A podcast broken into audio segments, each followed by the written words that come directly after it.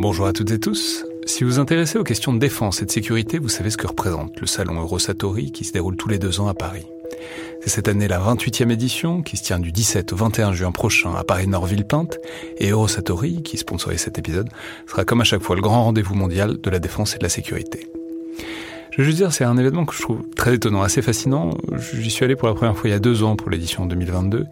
Et euh, vraiment, si vous vous demandez ce qui se fait dans le monde militaire et en matière de sécurité, c'est là qu'on peut voir les dernières tendances, depuis les plus grandes geekeries et les innovations du moment, jusqu'aux grands équipements du futur pour les armées et les forces de sécurité en France et dans le monde. Bref, si vous vous intéressez de près à ce monde-là, c'est le moment de vous inscrire pour ce qui sera la plus grande édition de l'histoire du salon, avec plus de 1900 exposants et 60 000 visiteurs, vous pouvez le faire en allant sur eurosatori.com. Bonjour à toutes et tous. Euh, juste un mot avant l'épisode d'aujourd'hui, qui est la première partie d'un double épisode autour des attentats du 13 novembre, dans le cadre euh, du procès qui se tient depuis quelques semaines. Épisode avec Mathieu Suc, journaliste à Mediapart, sur la dimension vraiment tactique et capacitaire, disons, des, attentats. Mathieu Suc a notamment fait donc une enquête très fouillée pour Mediapart et dans un livre, Les espions de la terreur, on en parle largement, sur euh, la capacité, le savoir-faire de renseignement de l'État islamique. Autrement dit, il va s'agir de poser la question qui va pas mal occuper le procès, notamment dans les semaines et les mois qui viennent, qui est vraiment la question de comment Daesh, donc l'État islamique, a pu faire euh, le 13 novembre. Alors évidemment, ce passe sur le mode comment ont-ils pu faire ça, mais vraiment tactique et fonctionnel, c'est-à-dire comment est-ce que euh, une organisation comme Daesh fait, alors certes depuis une base arrière en Syrie, mais quand même, pour échapper à la surveillance des services secrets occidentaux, euh, quel est ce savoir-faire, d'où est-ce qu'il vient, et comment est-ce qu'ils s'y prennent très concrètement pour mener à bien un projet quand même très complexe euh, qui s'est mis en place euh, et qui s'est réalisé sur des jours, des semaines et des mois? Donc comme souvent pour des sujets aussi vastes, ça a donné une énorme discussion. J'ai donc euh, coupé en deux. Première partie cette semaine sur la genèse, l'organisation et le savoir-faire de l'État islamique en Syrie, notamment dans ce qui concerne le renseignement, l'espionnage et le contre-espionnage. Donc comment est-ce qu'ils ont acquis ce savoir-faire et quel est-il ce savoir-faire en Syrie et ailleurs? Et euh, seconde partie, la semaine prochaine, où il s'agira de détailler les protagonistes, euh, un certain nombre de protagonistes en tout cas de cette histoire, et ce qui révèle sur un certain moment du djihadisme autour euh, de l'État islamique, ainsi que sur la manière dont en fait ça se passait en Syrie, sur la manière dont ils savaient faire, ainsi que évidemment sur les perspectives et les enseignements qu'on a pu tirer depuis 2015.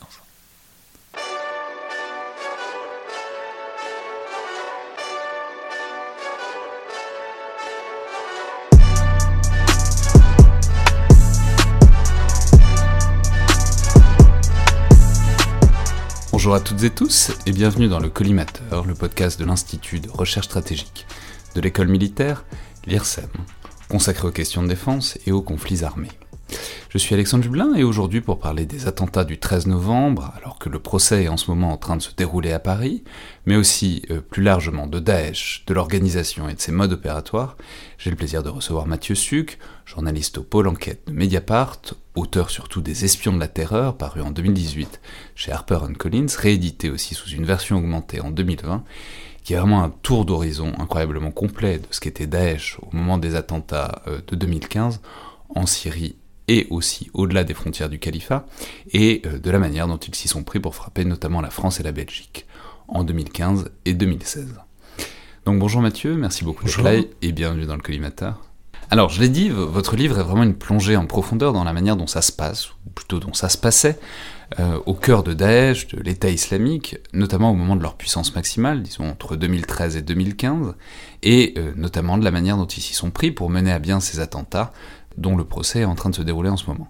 Et en fait, ce qui est, très précieux, c'est que ce livre permet de plonger au-delà de la phrase qui est un peu une rengaine et qui fait parfois un peu écran, je trouve, qu'on utilise souvent pour expliquer, pour expliquer ces attentats, qui est de dire qu'ils étaient pilotés depuis la Syrie. Alors évidemment c'est vrai, mais trop souvent on va pas tellement plus loin que ça, et notamment on prend pas la peine de s'interroger, c'est ce que vous faites parfaitement, sur euh, le savoir-faire, disons, de l'État islamique, parce que évidemment on peut préciser tout de suite que c'est incroyablement compliqué euh, de réussir, euh, comme ils l'ont fait, à mettre en échec pendant si longtemps euh, les services secrets occidentaux, qui étaient en fait tout à fait conscients du danger et qui essayaient de le prévenir. Et on a souvent l'idée, enfin c'est souvent l'idée qu'on a, que les services secrets auraient échoué parce qu'ils auraient euh, réagi, pris conscience du, danger trop tard. Alors c'est sans doute en partie vrai, mais euh, le fait fondamental que vous montrez très bien, c'est que même après qu'ils s'y soient mis et qu'ils s'y sont mis vraiment à fond, les services et les structures de Daesh sont restés très impénétrables parce qu'elles étaient extrêmement efficaces, et donc c'est ce nœud du problème qu'on va essayer de comprendre aujourd'hui. Alors, je vais simplement ajouter enfin que ça implique évidemment de se déprendre un peu des complexes de supériorité qu'on peut avoir parfois. C'est le stéréotype, du djihadiste en tongue, dont on parle souvent avec Wassim Nasr, qui fait qu'on a dramatiquement tendance à ne pas les prendre au sérieux. C'était vrai pour Daesh pendant longtemps, c'est toujours peut-être un peu vrai euh, au Sahel. Et du coup, quand l'adversaire a une victoire, on l'interprète systématiquement sous le prisme de la faillite des services occidentaux, euh, de manière peut-être un peu nombriliste, au lieu de vraiment poser la question de qui sont ses adversaires et pourquoi et comment ils sont devenus suffisamment compétents pour mettre en échec des, services de renseignement qui sont quand même pourtant habituellement très efficaces. Alors, de ce point de vue, il y a l'État islamique, qui va être un modèle très étonnant dont on va reparler, mais il faut peut-être remonter un petit peu plus loin, disons, sur la pénétration euh, d'un savoir-faire du renseignement dans la galaxie djihadiste, qui commence, vous me direz exactement quand, mais globalement par Al-Qaïda dans les années 90. Et j'ai appris d'ailleurs en vous lisant que c'est un savoir-faire qui vient en fait en droite ligne des États-Unis et des manuels qui sont utilisés par les services de renseignement américains, par euh, l'entremise, disons, d'un personnage clé appelé Ali Mohamed. Oui, alors euh, Ali Mohamed, euh, c'est un des personnages probablement les, plus fascinants de l'histoire du djihad mondial et sur lequel il a été très peu euh, écrit. Euh, moi, je, me suis appuyé sur le travail de, mon confrère et illustre prédécesseur Lawrence Wright, euh, un journaliste américain qui a écrit ce livre qui s'appelle The Looming Tower et qui a donné la, série du même nom, et dans lequel il raconte notamment l'histoire d'Ali Mohamed. Et, il y a eu des chercheurs américains aussi qui ont travaillé sur lui, mais son cas reste encore euh, dans une zone d'ombre. Euh, c'est un personnage absolument fascinant que ce Ali Mohamed parce qu'il est égyptien. Il travaille euh, au départ dans l'armée égyptienne, dans les services, puis il va, je crois que c'est pour la compagnie égyptaire, faire expert contre-terreau pour la sécurité des avions. et donc, il va apprendre un savoir-faire qu'il va malheureusement probablement réutiliser après. Et en fait, en même temps qu'il fait tout ça, euh, il est déjà sous la coupe de euh, Al-Zawahiri, qui n'est pas encore euh, le bras droit de Ben Laden, puis euh, l'actuel numéro un d'Al-Qaïda. Et Zawahiri lui demande d'infiltrer les services de renseignement américains. et donc Ali Mohamed va voir la CIA, leur, leur propose ses services.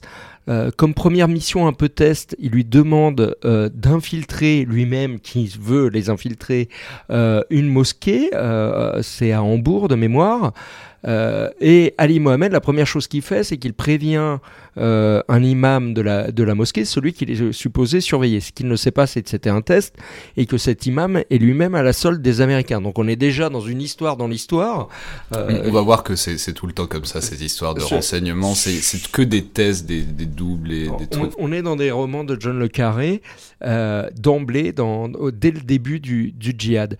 Et, et donc, euh, il est blacklisté euh, par la CIA et il risque d'être euh, interdit de sol américain. et que fait Ali Mohamed? Il prend le premier avion pour les États-Unis avant d'être blacklisté. Dans l'avion, il séduit la Californienne qui est, qui est sa, sa, passagère à ses côtés. six semaines plus tard, il l'épouse, il devient citoyen américain et euh, il s'engage dans l'armée. Et là, euh, on va. Euh, le, le, garçon euh, est, est, très intelligent, parle de nombreuses langues et a quelques qualités sportives et physiques qu'il sortent du lot. Et donc, il va gravir les échelons. Et comme il est musulman pratiquant, euh, et que euh, l'institution américaine se rend compte que le djihad commence à devenir un problème et qu'ils ont peu de gens là-dessus, ils vont demander à Ali Mohamed de briefer euh, les militaires américains sur le djihad et l'islam radical. Et donc, pour ce faire, Ali Mohamed a accès à la on est dans, dans une énorme caserne, un campement euh, de l'armée américaine à Fort Bragg en Caroline, euh, du nord ou du sud, je ne sais plus. Euh, et donc il a accès à toute la, documentation qu'il veut. Et pendant qu'il prépare ses cours, le soir, tard, il va dans une petite... un petit magasin de photocopie d'impression et il photocopie les, les manuels américains la journée, il fait ses cours. Le matin, il fait ses jogging euh, en, euh, en, ayant dans son Walkman euh, des extraits audio du, Coran. Et, et l'armée américaine l'adore. Et par moment, il leur dit Ah bah là, pour mes vacances, je vais aller en Afghanistan et je vais aller buter du rouge. on est encore pendant la, guerre contre les, les soviétiques. Et, et l'armée trouve ma foi ça euh, fort sympathique et le laisse partir, donc rejoindre euh, les rangs de ce qui ne s'appelle pas encore euh, Al-Qaïda et donc rejoindre Ben Laden, qu'ils ne doivent pas connaître à l'époque ou peu. Et donc Ali Mohamed, quand il arrive dans ses bagages, au lieu d'aller combattre les, les, soviétiques. Alors peut-être qu'il participe à des combats, ça on ne sait pas, mais il amène les photocopies qu'il a fait et c'est comme ça qu'il apprend euh, aux euh, combattants qui ont rejoint Osama Ben Laden, l'art de la contre-insurrection, enfin de l'insurrection, de la guérilla urbaine, et aussi des méthodes de renseignement. Et euh, apparemment, dans les années 90, donc ça va durer, lors de ses retours, quand il rentre chez lui aux États-Unis, il essaye d'intégrer le FBI, mais là, le FBI quand même le, le retoque. Il y a des enquêtes menées sur lui, mais apparemment, il aurait euh, donné des formations. Donc c'est lui qui va être à l'origine des premiers manuels internes au sein d'Al-Qaïda de, de, sécurité. Euh, on, sait que... Euh, donc de sécurité de l'organisation, c'est-à-dire comment faire en sorte de ne pas se faire infiltrer par des espions occidentaux. De ne pas se faire infiltrer par des, des espions occidentaux. Et quand on est euh, euh, en Occident en vue de préparer un attentat, euh, les, les, méthodes, comment passer inaperçu, ce qui, ce qui, a dérivé et donné maintenant euh, chez le premier expert venu euh, l'expression de la taquia, mais en fait non, ce sont des, des méthodes de renseignement euh, très, très classiques. voilà, et il aurait même dispensé des cours, se servant de ce que je vous disais tout à l'heure, de ce qu'il avait fait quand il était Égyptaire. Il aurait donné des cours à des djihadistes, on ne sait pas si ce sont les futurs terroristes du 11 septembre ou les cerveaux, mais en tout cas il aurait administré des cours sur comment, quelles sont les failles dans un avion et comment on peut s'en servir. On est euh, au milieu des années 90, donc on voit la portée funeste de, cet enseignement. Euh, et, donc voilà, et il va finir par être arrêté euh, dans les années 80, fin des années 90 par le FBI, et fin de l'histoire pour lui. Alors, ce qui est intéressant, c'est que cette préoccupation et cette espèce de pipeline entre les méthodes occidentales et ce qui va devenir la galaxie djihadiste ne s'arrête pas avec euh, cet Ali Mohamed. Et en fait, alors, ce qui est intéressant, c'est que la décennie 90, paradoxalement, va être un peu compliquée pour Al-Qaïda, parce que à plusieurs reprises, ils seront infiltrés, il y a un certain nombre de coups durs qui sont portés à l'organisation euh, justement par ça, par les services de renseignement occidentaux. Et du coup, ça va fournir, disons, le motif euh, de ce souci qui va perdurer de comment faire une organisation étanche et safe du point de vue du renseignement.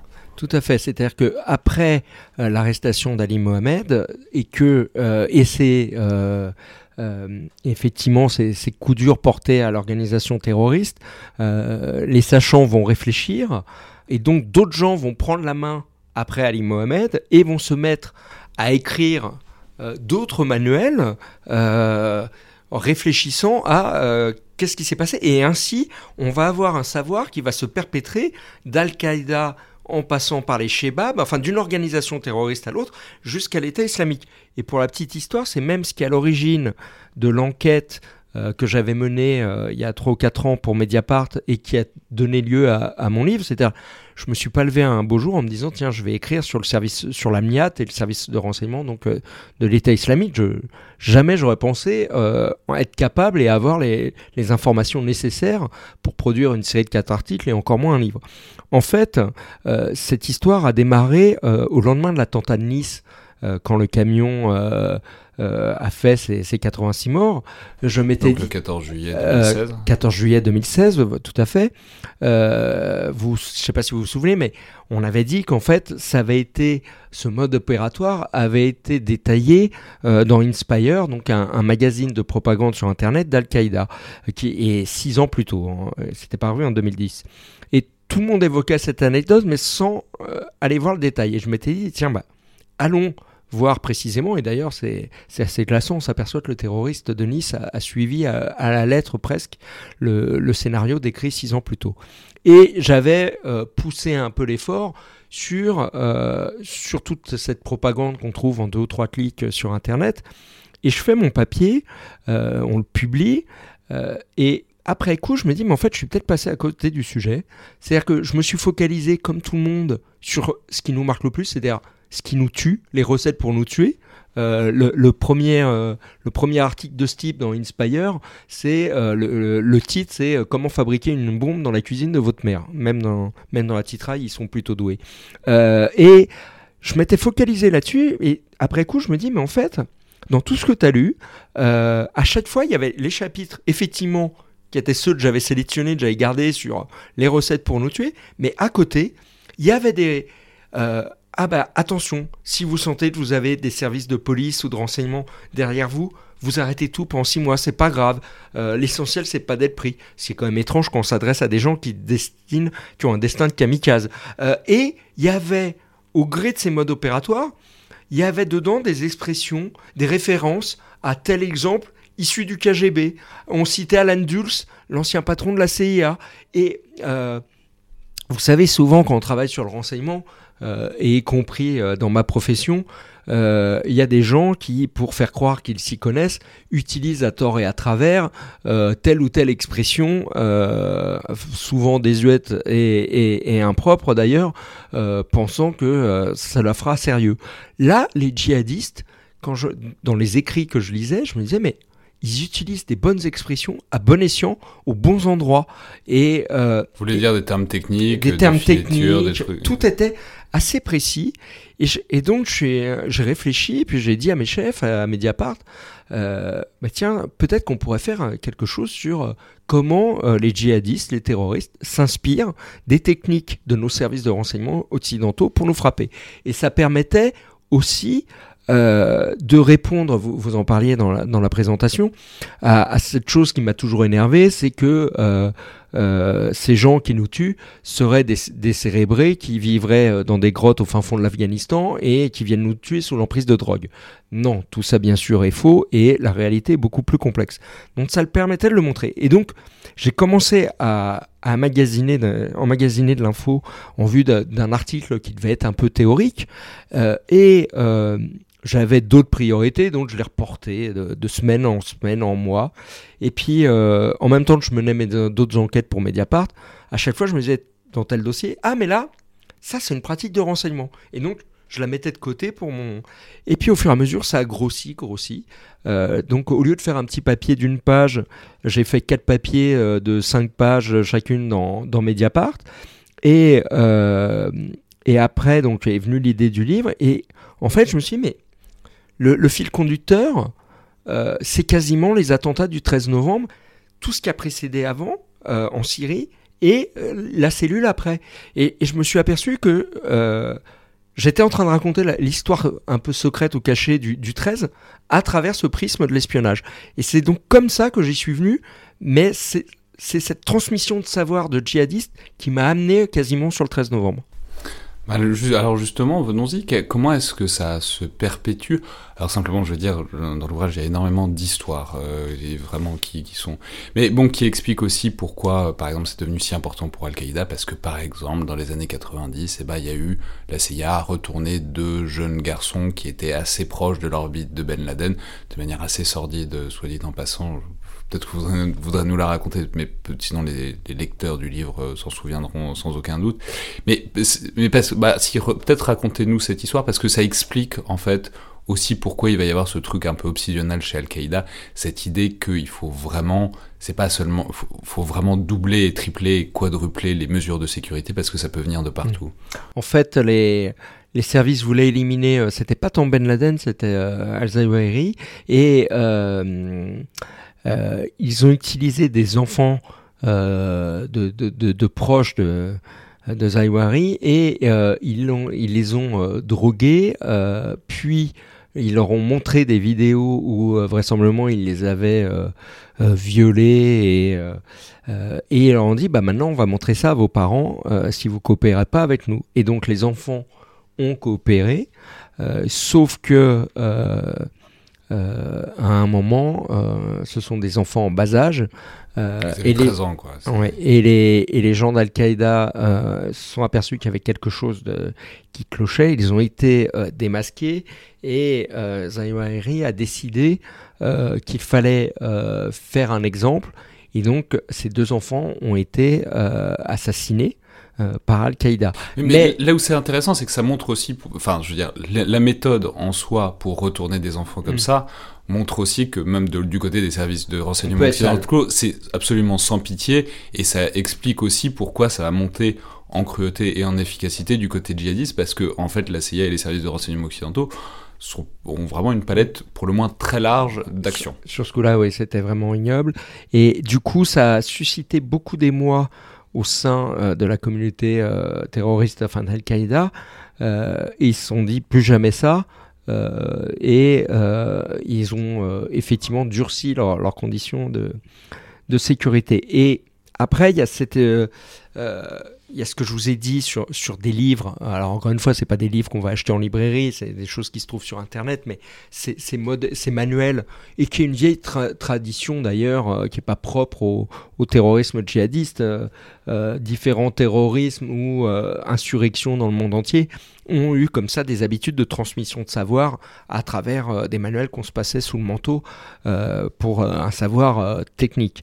donc il y a cette étape-là euh, qui est euh, littéraire, et après il y a aussi une tradition quasiment orale, c'est-à-dire que j'ai trouvé, euh, là ça, part de nos prisons françaises, des, documents qui avaient été, alors j'ai pas pu retrouver les, auteurs, mais qui circulaient d'une prison à l'autre ou d'une cellule djihadiste à l'autre, de gens qui euh, avaient été arrêtés par les services de lutte antiterroriste française et qui avaient euh, chacun épluché un peu leur, dossier d'instruction et qui avaient réfléchi sur euh, quelles sont les erreurs qu'on a commises et comment y remédier. Et donc il y avait une dizaine de points. Alors ça peut faire sourire et quand on lit le document dont je vous parle, c'était pas extrêmement sophistiqué. N'empêche que c'est une transmission de savoir et qui infuse d'une prison à l'autre, d'une cellule à l'autre, euh, une cellule djihadiste, pardon. Et, euh, et, voilà, moi je l'ai retrouvé à différents endroits. Comme quoi le rétex est une pratique absolument euh, universelle et qui ne, qui ne, concerne pas que les armées occidentales. Tout à fait. et on en a un exemple, alors là je fais un, un, saut dans le temps, on en a un, exemple terrible, c'est que sur le 13 novembre, l'attentat au Stade de France est un échec pour euh, l'État islamique. Il va y avoir un mort et une centaine de blessés, mais hein, vous avez trois kamikazes, il y en a un seul qui, va tuer quelqu'un. Euh, bon, euh, c'est un échec opérationnel. pourquoi? Parce qu'ils sont arrivés en retard, ils n'ont pas pu rentrer, ils n'avaient pas de billets, ils n'ont pas pu rentrer dans le stade. Et voilà. que va faire, que vont faire les terroristes? Ils font un retex vraisemblablement de ça et euh, deux ou trois ans plus tard, il y a ce concert à Manchester de Ariana euh, Grande, euh, cette chanteuse pop. Et que va faire le terroriste? Il attend la fin du concert, la foule sort de l'arène, et lui se met au milieu de la foule et se fait sauter. Et là, nous avons des dizaines et des dizaines de morts. Et malheureusement, ça, c'est un procédé relativement imparable. Donc, mais revenons peut-être. Oui, mais alors justement, avant enfin, la question c'est comment est-ce que ça pénètre euh, comment est-ce que ça se transmet en fait? Jusqu'à l'État islamique, donc monter en puissance, on va pas refaire la chronologie fine, mais globalement c'est à partir de 2013 que vraiment ça a une emprise territoriale forte, ensuite il y a vraiment le moment du califat. Donc déjà quels sont les points de passage entre la nébuleuse caïdiste, donc d'Al-Qaïda et euh, l'État islamique, parce qu'on sait qu'en fait, à partir de 2013, il y a aussi une scission, donc comment est-ce que ça passe de l'un à l'autre? Et puis ensuite, comment est-ce que ça structure? Alors, euh, il y, a plusieurs choses. Bon, déjà, euh, l'État islamique est une émanation d'Al-Qaïda, vu que c'est la transformation d'Al-Qaïda en, Irak ou en Mésopotamie, selon l'expression que vous préférez. donc ce sont des gens qui bénéficiaient eux aussi du savoir-faire d'Al-Qaïda. Al-Qaïda en Irak a subi euh, après quelques victoires euh, et un djihad particulièrement violent euh, au mi-temps des, années 2000, a subi beaucoup d'échecs. Son leader charismatique a été éliminé par les Américains et tous les leaders qui ont suivi, enfin al-Baghdadi, il, est le dernier de la liste ou presque, ils avaient tous été éliminés à un moment. toute l'organisation avait été à tel point qu'on pensait qu'il n'en restait plus grand-chose. Malheureusement, on s'est trompé là-dessus. Donc ils ont subi tout ça, donc ils ont aussi appris euh, sur le tas. Par ailleurs, euh, on retrouve dans les rangs de l'État islamique euh, tout un tas de, gens, d'anciens des services, alors irakiens, syriens, mais aussi avec l'appel du djihad et du califat, on va avoir des gens des services d'autres euh, d'autres services euh, du monde entier qui viennent. Euh, il y a des Tunisiens, il y a des, il y a, il y a des, Russes, il y a plusieurs nationalités. et puis, vous avez des, des, djihadistes qui vont arriver. On s'est focalisé sur ce qu'on a appelé un peu rapidement le LOL djihad, avec ces, ces jeunes gens qui arrivaient, qui n'avaient pas de passé délinquentiel, qui affichaient leurs crimes en, en Syrie sur Facebook. Euh, mais dans l'eau, derrière ces jeunes, il y avait aussi des vétérans du djihad qui eux-mêmes avaient eu à subir la répression de la lutte antiterroriste et qui avaient pu éventuellement réfléchir. Donc ça, s'est transmis de, différentes manières.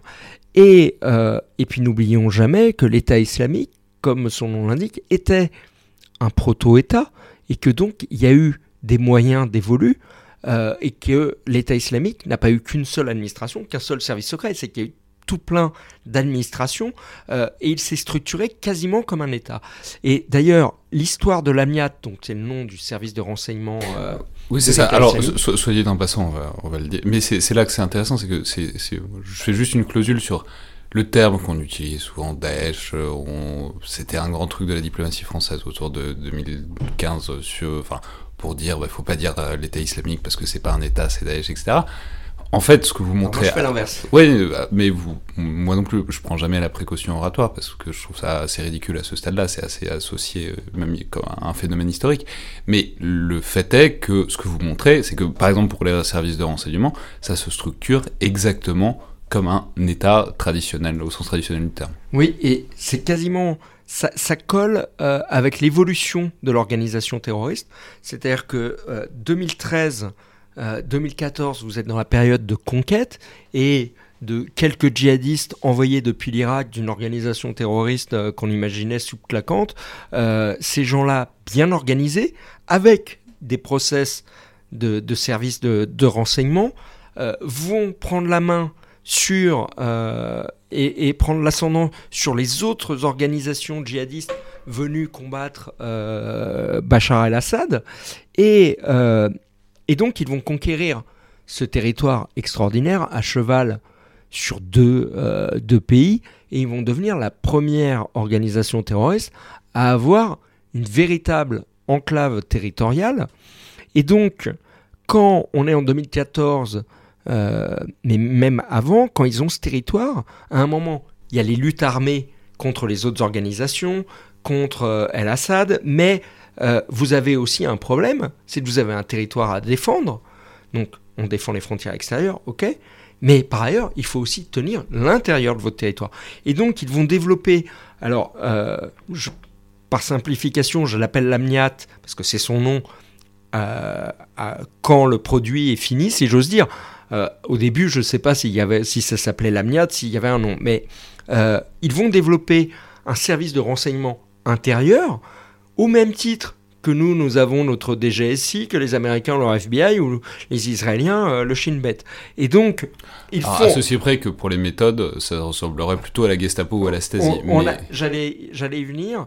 Euh, ils utilisent des méthodes de renseignement classiques, c'est-à-dire que même ils vont regarder chez euh, leurs combattants, chez les djihadistes, quelle est euh, ils ont des dossiers sur chacun, ils suivent l'évolution au fil du temps, ils vont regarder quel est le logement, est-ce que euh, il y a une personne qui d'un seul coup euh, va dépenser plus d'argent qu'il n'en avait euh, au début? Est-ce qu'il prend un logement plus grand, plus spacieux et qu'il a des revenus insoupçonnés? Auquel cas, on va commencer à regarder euh, quelle est l'origine de ces revenus. Là, on est dans le domaine du renseignement traditionnel.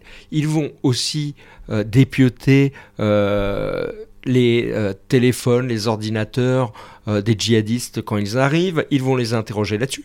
Là, on est sur du traditionnel, sauf que effectivement, vous avez raison. Dans le cadre de ces interrogatoires, ils s'adonnent énormément à la torture. et, mais c'est quelque chose que je trouvais, alors, qui me semble absolument essentiel à montrer euh, dans, le livre, parce que là, on touche aussi à la, patte humaine et, au fait que rien n'est rien n'est noir ou blanc. C'est-à-dire que les, djihadistes, l'organisation, enfin l'AMNIAT, va utiliser des process de, renseignement euh, plutôt euh, sophistiqués et en même temps, ceux qui les appliquent par moment sont des brutes épaisses, sont des barbares et euh, sont des sadiques et utilisent des procédés euh, de torture dont on sait quand même que pour l'essentiel, ils sont assez contre-productifs. Euh, Parce que Voilà. ra- rappelons toujours ce fait essentiel qui est que l'essence de la torture, c'est que ça ne marche pas. Voilà. Si, enfin, ça sert à des choses, mais ça sert à- certainement pas à obtenir des informations fiables. Parce que la, la personne torturée a tendance à vous dire ce que vous avez envie d'entendre et pas forcément le, le vrai euh, et le bon renseignement. Donc il y a ce premier moment, c'est ce moment de contrôle intérieur d'un territoire, de quadrillage même de, des, des combattants, des, des djihadistes eux-mêmes, y compris. Alors, c'est- mais ça, c'est aussi très étonnant, c'est de voir dans le bouquin à, quel point ils, ils sont tous passés, ils sont quasiment tous fait torturer à un moment ou à un autre. On a l'impression parce que ils sont tellement paranoïaques que c'est ça va de tout Et- le monde, quoi. Et alors, justement, euh, alors, leur parano n'était pas totalement infondé, euh, mais euh, j'a- j'avais révélé que, par exemple, euh, j'avais retrouvé que Maxime Auchard, donc vous vous souvenez, ce djihadiste normand qu'on a découvert sur une vidéo où, il a été, il était en train de décapiter avec des petits camarades euh, euh, 16 euh, militaires de, de l'armée de Bachar al-Assad, à son arrivée en, Syrie, a été dans, les, dans les cellules de l'AMIAT et a été interrogé et a été tapissé comme le ferait un service de renseignement. Bon, en plus, il était blanc, normand, euh, il avait vraiment euh, tout contre lui, si j'ose dire. Euh, et pour vous montrer quand même un peu le degré de sophistication, c'est que je l'avais révélé dans un article de Mediapart et je l'ai repris dans le livre. Auchard, quand il se fait, quand il est passé à la question, certes, il a été vraisemblablement un peu beaucoup euh, bousculé. Il y a probablement eu de la torture. On l'a interrogé. Euh, on a épluché son ordinateur et son téléphone. Mais par ailleurs, il y avait un jeune homme issu d'une fratrie de, djihadistes qui euh, avait été arrêté en France, dans la région lyonnaise, un an ou deux plus tôt sur un projet d'attentat et qui, euh, jeune mineur, enfin mineur, euh, avait une interdiction de quitter le territoire, mais n'était pas en détention. Et ses frères, eux, euh, certains de ses frères, avaient pu échapper aux, forces de l'ordre et avaient rejoint la Syrie. Et il se servait de ce jeune homme qui avait un, un bracelet électronique, qui ne pouvait pas sortir de chez lui, qui lui, depuis son ordinateur, depuis sa chambre en banlieue lyonnaise, faisait des vérifications à la demande de la MIAT sur des gens que eux étaient en train euh, de questionner. Et donc, dans le cadre de Maxime Auchard, ce jeune homme avait pris attache avec des proches de Auchard et avait vérifié si sa légende tenait bien. Et Donc non, non seulement c'est un service de renseignement intérieur, mais c'est un service de renseignement intérieur transnational capable de faire des enquêtes à Voilà. l'étranger, ce qui est très impressionnant. Alors la deuxième partie, c'est au-delà du, effectivement, au-delà du contrôle interne, ce que vous montrez bien, c'est qu'il y a un deuxième moment où l'AMIAT, ou on peut l'appeler comme on veut, je sais pas si cette partie-là c'est encore l'AMIAT, mais se déploie aussi, et ça passe du contrôle de la population à des dimensions plus larges et à aussi à faire du renseignement extérieur. Bah, C'est-à-dire qu'on passe euh, d'une... Alors, il y avait la branche intérieure euh, type FBI, et on va avoir la branche extérieure type CIA, DGSE, Mossad, avec là aussi une différence, c'est que la finalité de ces services ce ne sont pas seulement de prendre du renseignement à l'extérieur, mais c'est aussi de nous tuer. Euh, en fait, euh, c'est une histoire là aussi en, en Ça, plus. ça, soit dit en passant, c'est un truc que vous dites, à un- enfin, que qu'un qu'un au gradé du renseignement le dit, dit, je crois, à un moment du livre. C'est ça la différence entre un service de, c'est-à-dire, on s'espionne tous, on se met tous des taupes entre services de renseignement, mais c'est pour s'espionner, pour avoir de l'information. La différence, c'est que Daesh, quand ils mettent des taupes quelque part, c'est pour faire péter des choses et tuer des gens. Voilà, tout à fait. Et euh, en fait, euh, en 2014, euh, à l'été 2014, euh, il y a les frappes de la coalition internationale. Euh, alors, il faut faire attention, en fait, euh, l'État islamique voulait déjà frapper, et nous frapper nous, euh, euh, vraisemblablement, et par ailleurs, euh, ils avaient déjà les otages euh, occidentaux, et, euh, ils en ont euh, tué euh, euh, dès les premières frappes.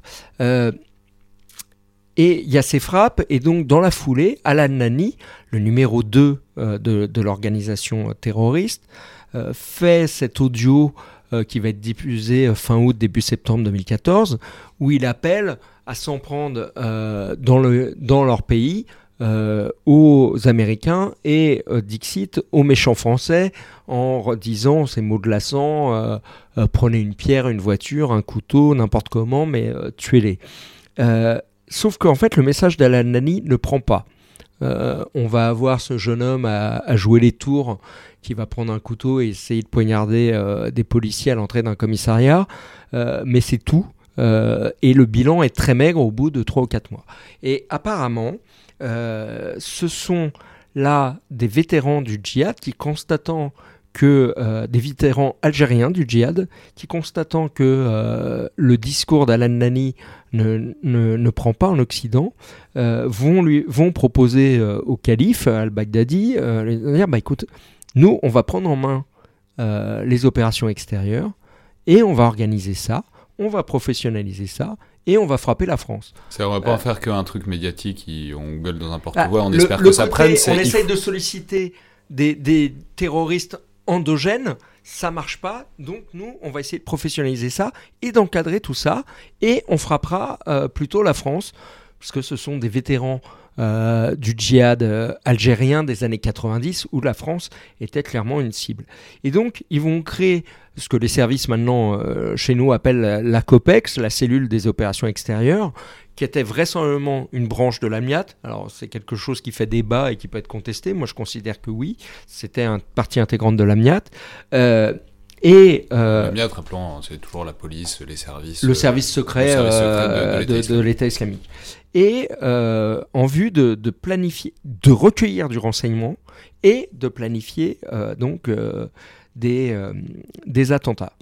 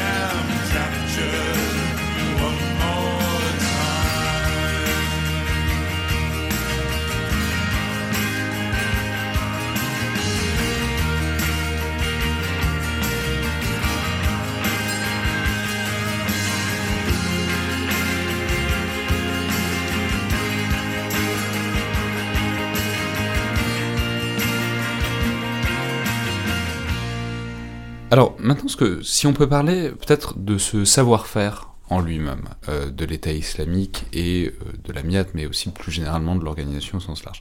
Déjà, je veux dire avant tout que euh, le livre n'est pas du tout un organigramme géant de, l'État islamique, ni un, ni, disons, un livre de sociologie, même si ce serait très intéressant, de l'État islamique. C'est un livre qui parfois se lit comme un roman et qui vraiment raconte des histoires individuellement, des parcours, et c'est pour ça qu'il se lit vraiment très bien. Mais donc, Si on monte peut-être dans ce qui fait euh, la spécificité et l'efficacité de Daesh par rapport à d'autres mouvements terroristes. Le premier truc qui est vraiment frappant, c'est, disons, la structuration et le savoir-faire organisationnel que vous montrez, que vous dépeignez, qui ressemble d'ailleurs pas mal à, à certains services occidentaux par certains aspects, sur le cloisonnement, sur l'isolement, sur le principe que tous les, tous les spectateurs du Bureau des légendes connaissent le besoin d'en connaître, euh, c'est-à-dire un, désir de d'organiser la, chose d'une manière suffisamment safe pour que si une partie de l'organisation tombe, ça ne soit jamais qu'une petite partie de l'organisation.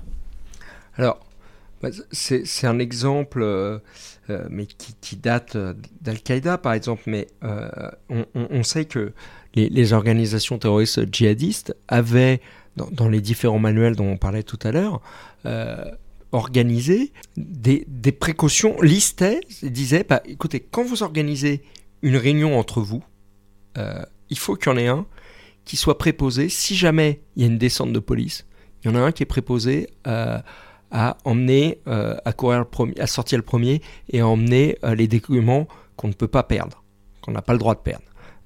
Il y en a un qui va se sacrifier, qui sera celui qui va rester pour détruire les documents qu'on peut détruire. Il faut déterminer en amont quels sont ces documents dont on peut se séparer et ceux dont on ne peut pas se séparer. Le chef devra être, faudra réfléchir quel sera le moyen, le chef de la cellule, de l'évacuer le plus vite possible. Donc tout ça, on a des, des process d'anticipation euh, qui, qui sont assez précis et je dois dire, euh, j'ai été assez marqué. Euh, ça, je crois pas que j'en parle dans le livre parce que c'était euh, périphérique aux hommes et à l'histoire que, je racontais. Mais euh, dans une cellule euh, djihadiste en France, ça doit remonter à 2014 de mémoire, les policiers suivent donc des gens qu'ils connaissaient de, longue date. Ils voient qu'ils se réunissent.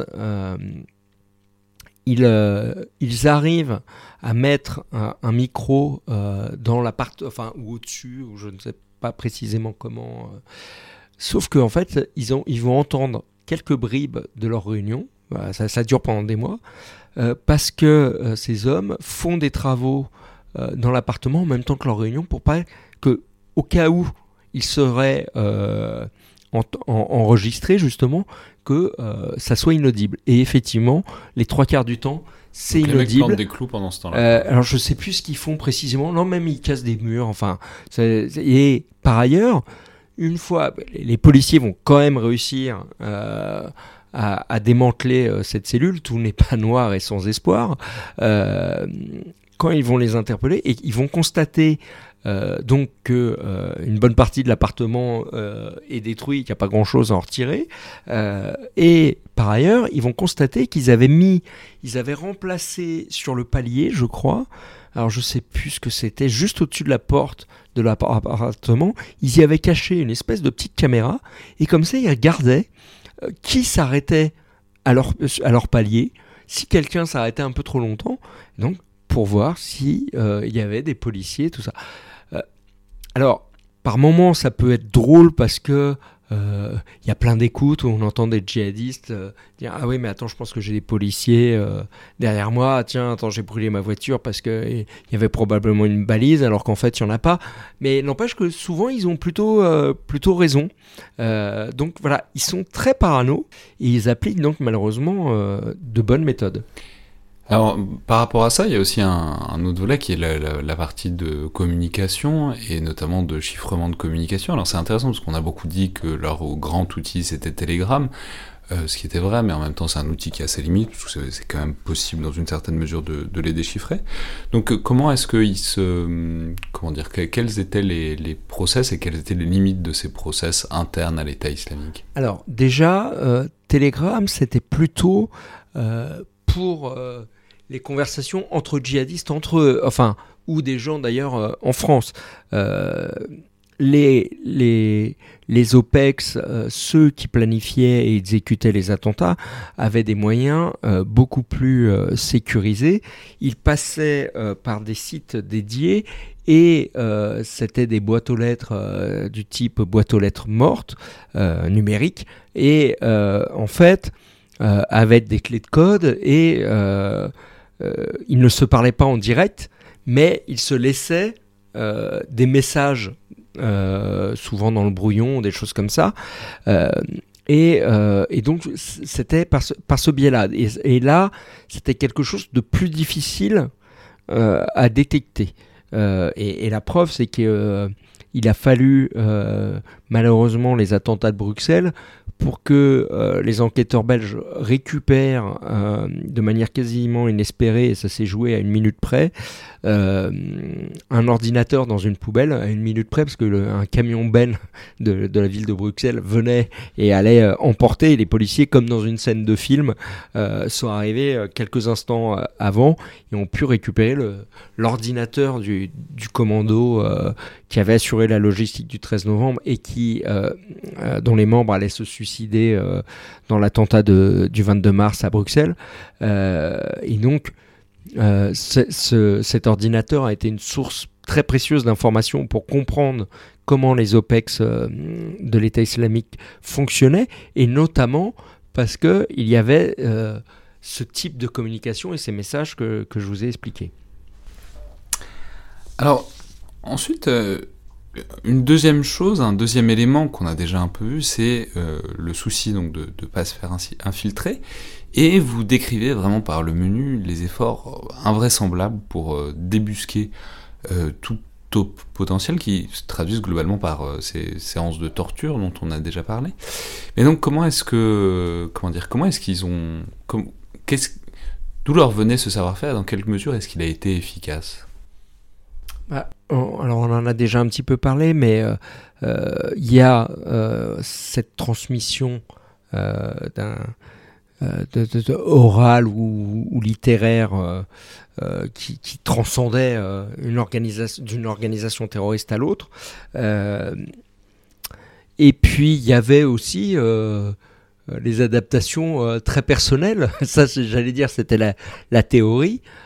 Et puis les adaptations très personnelles des, auteurs qui s'y livraient. Par exemple, euh, en, m'appuyant sur les différents témoignages des, des, otages euh, retenus par l'État islamique, et je ne parle pas que de nos quatre confrères, euh, mes quatre confrères euh, journalistes français, il y a eu tous les autres, tous les étrangers, euh, en m'appuyant sur les, différents témoignages, euh, on, on- on reconstituait effectivement sur ces séances d'interrogatoire qui étaient, euh, selon celui qu'il menait, plus ou moins euh, musclées, euh, et notamment par exemple Mehdi Mouche. Alors, euh, il est à l'heure actuelle, il n'est pas jugé pour ses faits, et donc il est présumé encore innocent. Mais Mehdi Mouche est, est décrit. Benny Nemouche, on va dire, on en reparlera plus tard, mais c'est le tueur du musée juif de oui, Bruxelles. qui a été condamné pour ça, définitif. Et donc cette personne qui a tué quatre, quatre euh, touristes juifs euh, au musée juif de, de Bruxelles. En 2014, c'est la première, enfin, c'est pas la première vague, mais c'est, disons, un signe précurseur de Tout la à vague fait. d'attentats. Euh, et il était euh, euh, manifestement, euh, il témoignait d'une certaine euh, cruauté et d'une certaine jubilation euh, dans, dans la manière de, de- de sévir et de martyriser euh, les otages qu'il passait à la question. Alors, l'autre partie, c'est. Donc, on a vu les communications, on a vu le savoir-faire, on a vu le savoir-faire organisationnel. Mais concrètement, comment est-ce que ça marchait Et notamment, comment est-ce que euh, comment est-ce qu'ils ont fait pour en arriver à ce résultat donc de 2015-2016 C'est-à-dire comment qui, a décidé qu'il fallait taper euh, Paris, le Bataclan, le 11e arrondissement D'où ça- vient l'i- d'où vient l'idée Qui dit oui et qui, qui met à profit, qui met euh, en, en musique après Alors, euh, on ne sait pas précisément l'idée. euh, Est-ce que c'est euh, Abaoud ou ses commanditaires au-dessus Euh, Là-dessus, il y a, il y a encore un, un flou. Je pense qu'il y a un, il y a un mélange euh, d'opportunités et de, de choix. Euh, mais, mais justement, tout ça, c'est effectivement euh, très intéressant. Il y, a, il y a deux aspects. Il y a le choix des cibles et la, prise de décision. Euh, alors, le choix des cibles. Euh, ce, que, ce que racontent euh, des, djihadistes, alors ça, c'est pas des djihadistes français, c'était de, des djihadistes étrangers. Enfin, j'avais récupéré des, auditions de, djihadistes étrangers dans, leur pays qui expliquent que au bureau donc de l'AMNIAT qui planifiait les attentats, ces hommes, euh, donc là on parle vraiment des, têtes pensantes, euh, bah, ils regardent, euh, ils regardent les pays là où ils ont des euh, moyens, où il y a des gens qui sont velléitaires et prêts à frapper, là où ils peuvent envoyer des gens, euh, et euh, les cibles. Donc, et, là, pour les cibles, ils vont regarder les calendriers. Euh, pour, pour la petite histoire, dans le livre, je parle du seul attentat vraisembl- euh, qui, n'a pas eu lieu, mais un projet d'attentat qui devait se passer euh, en Suisse, à, Genève. Et il se trouve que euh, euh, ce, que je raconte dedans, pourtant il n'y a que deux phrases, hein, ça, ça va pas très loin, mais euh, la presse suisse s'en est emparée à la sortie du livre parce que ils connaissaient l'événement, mais ils ne savaient pas euh, les, dessous. Et, donc, euh, il y a eu plein d'articles euh, là-dessus. Euh, et en fait, dans un des articles, j'ai découvert, c'est-à-dire moi je racontais la date, euh, ce qui devait enfin plus ou moins ce qui devait s'y passer, mais moi ça me parlait pas la date. Euh, et mes confrères suisses, dans leurs articles, expliquaient, j'ai découvert à cette occasion, qu'en fait la date n'était pas neutre.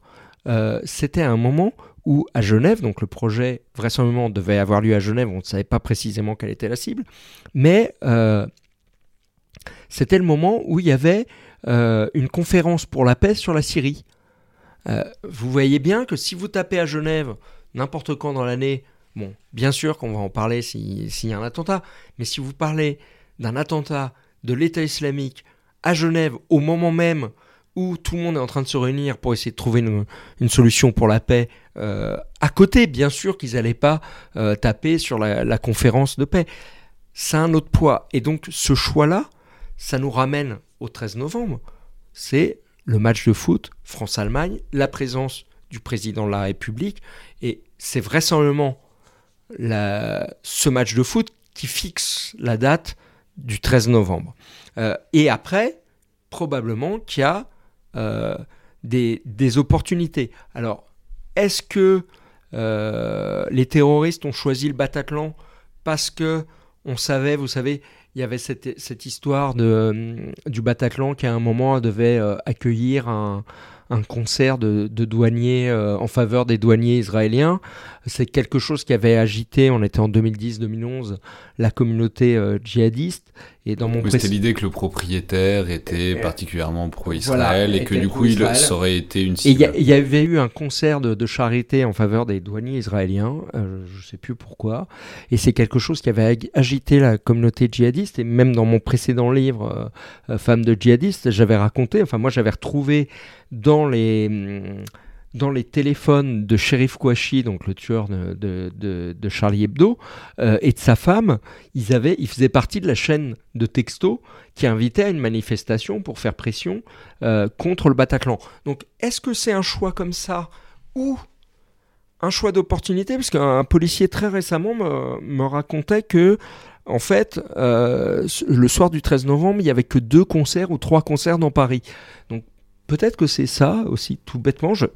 Là, on ne sait pas parce que on, on est en train de parler d'un service secret au sein d'une organisation terroriste. Donc, bien sûr que par définition, euh, il y a plein de choses encore qui, qui nous échappent. Bon, probablement que quelque part, il y avait 12 mecs devant un calendrier qui regardaient euh, Et qui- en sortir à cas, Paris euh, le 13 novembre. Voilà. Et après, est-ce que que ça soit un des terroristes eux-mêmes ou un des cerveaux qui dit ah mais au fait tiens à tel endroit je me souviens parce que cette fois-là ils ont pas été gentils avec ma sœur ou moi je me suis fait jeter peut-être Euh, ce qu'on sait c'est que de toute façon J'ai pas Le- réussi à rentrer en boîte de nuit, c'est impardonnable. Peut- mais peut-être, euh, ou pour les terrasses. Ce, ce qu'on sait, c'est que sur le choix des terrasses, euh, à un moment, les terroristes improvisent. Il y a aussi l'effet d'opportunité. Mais pour vous montrer aussi à quel point ce, ce choix des cibles, avant d'arriver sur le processus décisionnel, ce choix des cibles est pensé. il y a- il y a- J'étais tombé ça après sur, euh, vous savez, l'attentat de. J'ai travaillé sur l'attentat de Saint-Étienne-du-Rouvray et euh, dedans il y a, euh, j'allais dire par commodité des écoutes, mais en fait c'est encore une fois ce principe de message qu'on se laisse sur un, site partagé. Il y a un échange entre un des deux futurs tueurs du, père Hamel et avec ce djihadiste français. Qui est alors à Raqqa, qui s'appelle Rachid Kassim, bon, qu'on a présenté un peu hâtivement comme le grand cerveau de tous les attentats de 2016. C'est un peu plus compliqué, il était vraisemblablement une cheville ouvrière, mais il n'était pas euh, loin d'être un, un, des commanditaires. Et euh, donc, euh, le, jeune en France qui veut commettre un attentat échange avec Cassim, et à ce moment-là, ils ne sont pas encore fixés sur Saint-Étienne-du-Rouvray, sur l'église, et le, jeune homme apparemment a proposé dans le message précédent euh, de, prendre pour cible, euh, enfin une cible au sein de la communauté juive. Et Cassim l'engueule en disant non, surtout pas la communauté juive, euh, parce que tu comprends, quand on frappe la communauté juive, et rappelons-nous que le premier attentat revendiqué de l'État islamique en France, c'est Hamidi Koulibaly qui frappe l'hypercachère. Et donc Cassim dit, voilà, quand on frappe la communauté juive, ça ramène au problème israélo-palestinien. Et donc nous, ça ne nous intéresse pas. Ce qu'on veut, c'est faire cesser les frappes de la coalition. Donc euh, il faut s'en prendre plutôt à des terrasses. On est à ce moment-là euh, au début de l'été. Euh, parce que là, c'est l'art de vivre à la française qu'on touche. Et tu comprends, c'est mieux. Et donc après, ils vont arrêter. Et s'il y en a, certains pays commencent à se désengager de la coalition. Les djihadistes ont probablement en tête l'exemple des Espagnols qui, euh, en 2005, après les attentats de, Madrid et de la guerre d'Atocha, euh, s'étaient enlevés de la, coalition euh, contre la guerre en, Irak à l'époque. Et quand je vous raconte ça, je suis pas en train de vous dire que Rachid Kassim et les djihadistes de l'État islamique ne sont pas antisémites. Bien sûr que non. Il y a très régulièrement des, signes qui, montrent tout le contraire. Simplement, ils hiérarchisent leurs cibles en fonction de leur intérêt. Et là, c'était un intérêt immédiat, court terme. Et si vous regardez bien, Et ce qui montre, soit dit en passant, ce qu'on est en train de dessiner depuis tout à l'heure, c'est que c'est- politique. C'est- ils font de la politique ils par font de les la attentats. politique. Alors, euh, avec Et, et de la politique pas, pas euh, impulsive, etc., qui est, Qui est- assez qui est tout à calculée fait- stratégisée. Tout à fait pensé, mais alors des, gens, euh, vous parliez tout à l'heure de Nasr, euh, beaucoup mieux que moi. Euh, mais oui, les, organisations djihadistes sont des mouvements euh, politico-religieux.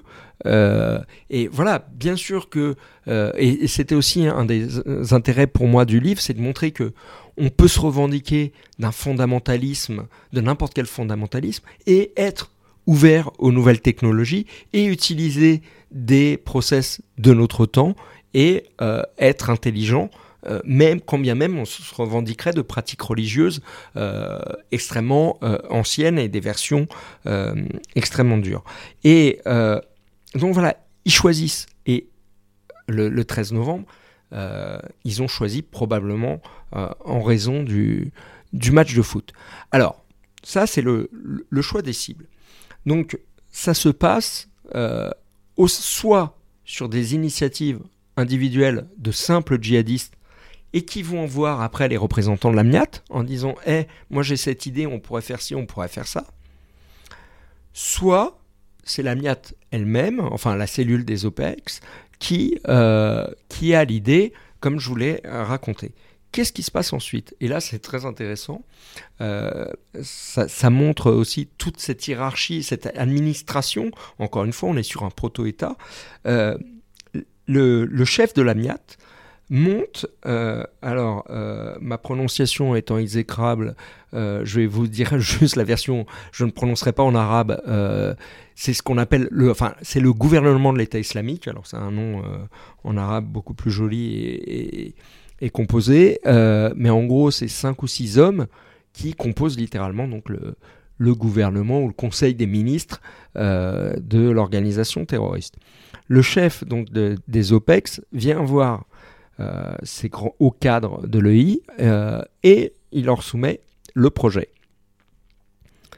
Ces gens-là réfléchissent, discutent, regardent si c'est halal, en tout cas autorisé par le Coran, je précise, selon leur interprétation très particulière du Coran et des lois islamiques, euh, ils regardent quel est leur intérêt, euh, est-ce que ça va nous permettre de recruter dans ce pays euh, de nouveaux euh, aspirants au djihad?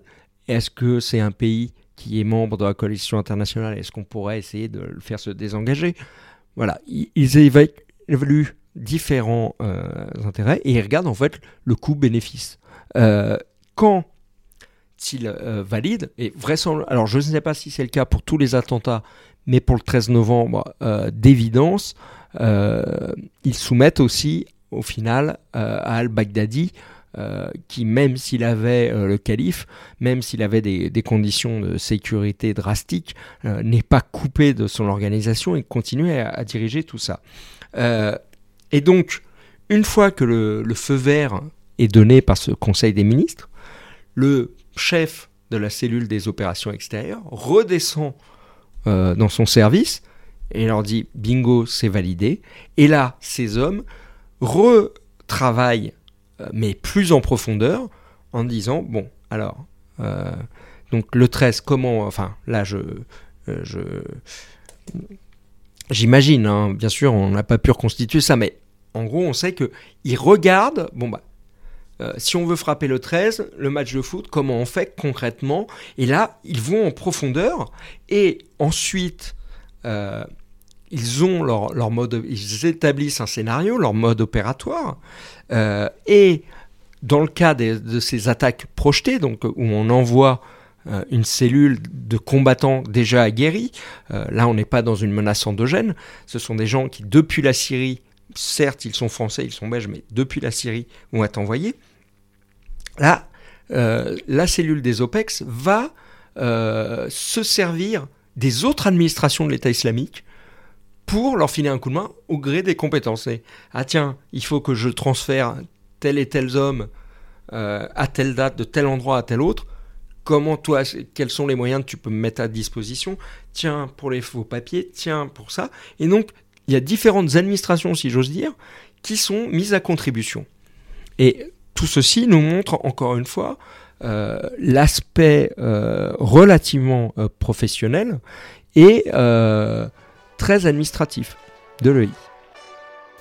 Merci à toutes et tous et rendez-vous donc la semaine prochaine pour parler à la fois des protagonistes de cette histoire, ceux qui ont fait le 13 novembre, mais aussi ceux qui ne l'ont pas fait, parce que euh, vous verrez que ces parcours d'acteurs et de non-acteurs du 13 novembre, qui sont en fait incroyablement divers et variés, disent vraiment beaucoup de choses sur la manière dont ça a fonctionné en Syrie et euh, dont les attentats se sont mis en place.